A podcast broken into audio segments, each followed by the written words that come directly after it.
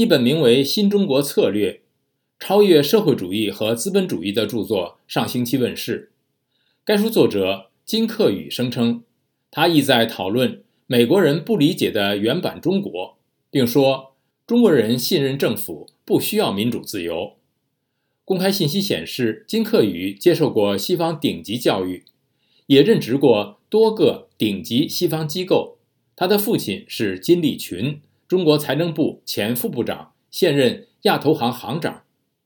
以下是美国之音记者齐笑天的美国热搜报道：金克宇高中就以交换生的身份来到美国，后来就读于哈佛大学，现在在伦敦政经学院任终身教授。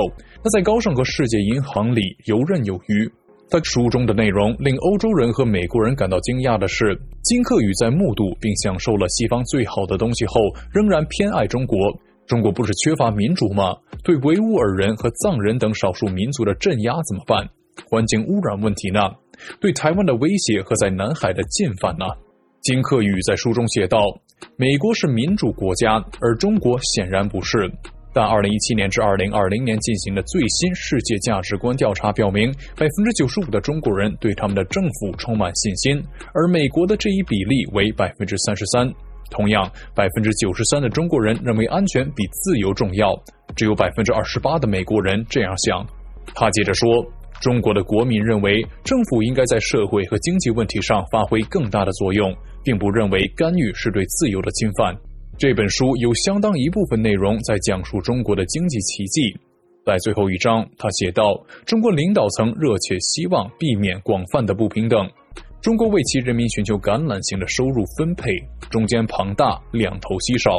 他写道：“中国要求本国的公司合法、合理、合情。中国各级政府需要退居幕后，让市场和企业家来发挥作用。”几周前采访金克宇时，《纽约时报》记者问他是否为了避免冒犯中国领导层而有所保留。他说：“我不谈论政治问题。”坦率地说，这是一部经济学作品。要意识到，在中国，绝大多数问题都在国内。中国人并不总是想着美国。记者接着问金克宇：“习近平不是要重审政府对经济制高点的控制吗？”他回答：“不要过度于解读浮夸的信息。今天的现实是，私营部门完全掌握了主导权。最好的证据是中国经济从新冠限制中缓慢反弹。之所以不景气，恰恰是对私营部门缺乏信心。”最后，金克宇表示。对于中国人来说，底线是避免美式资本主义。中国希望成为一个更大、更明智的德国，更受控的资本主义。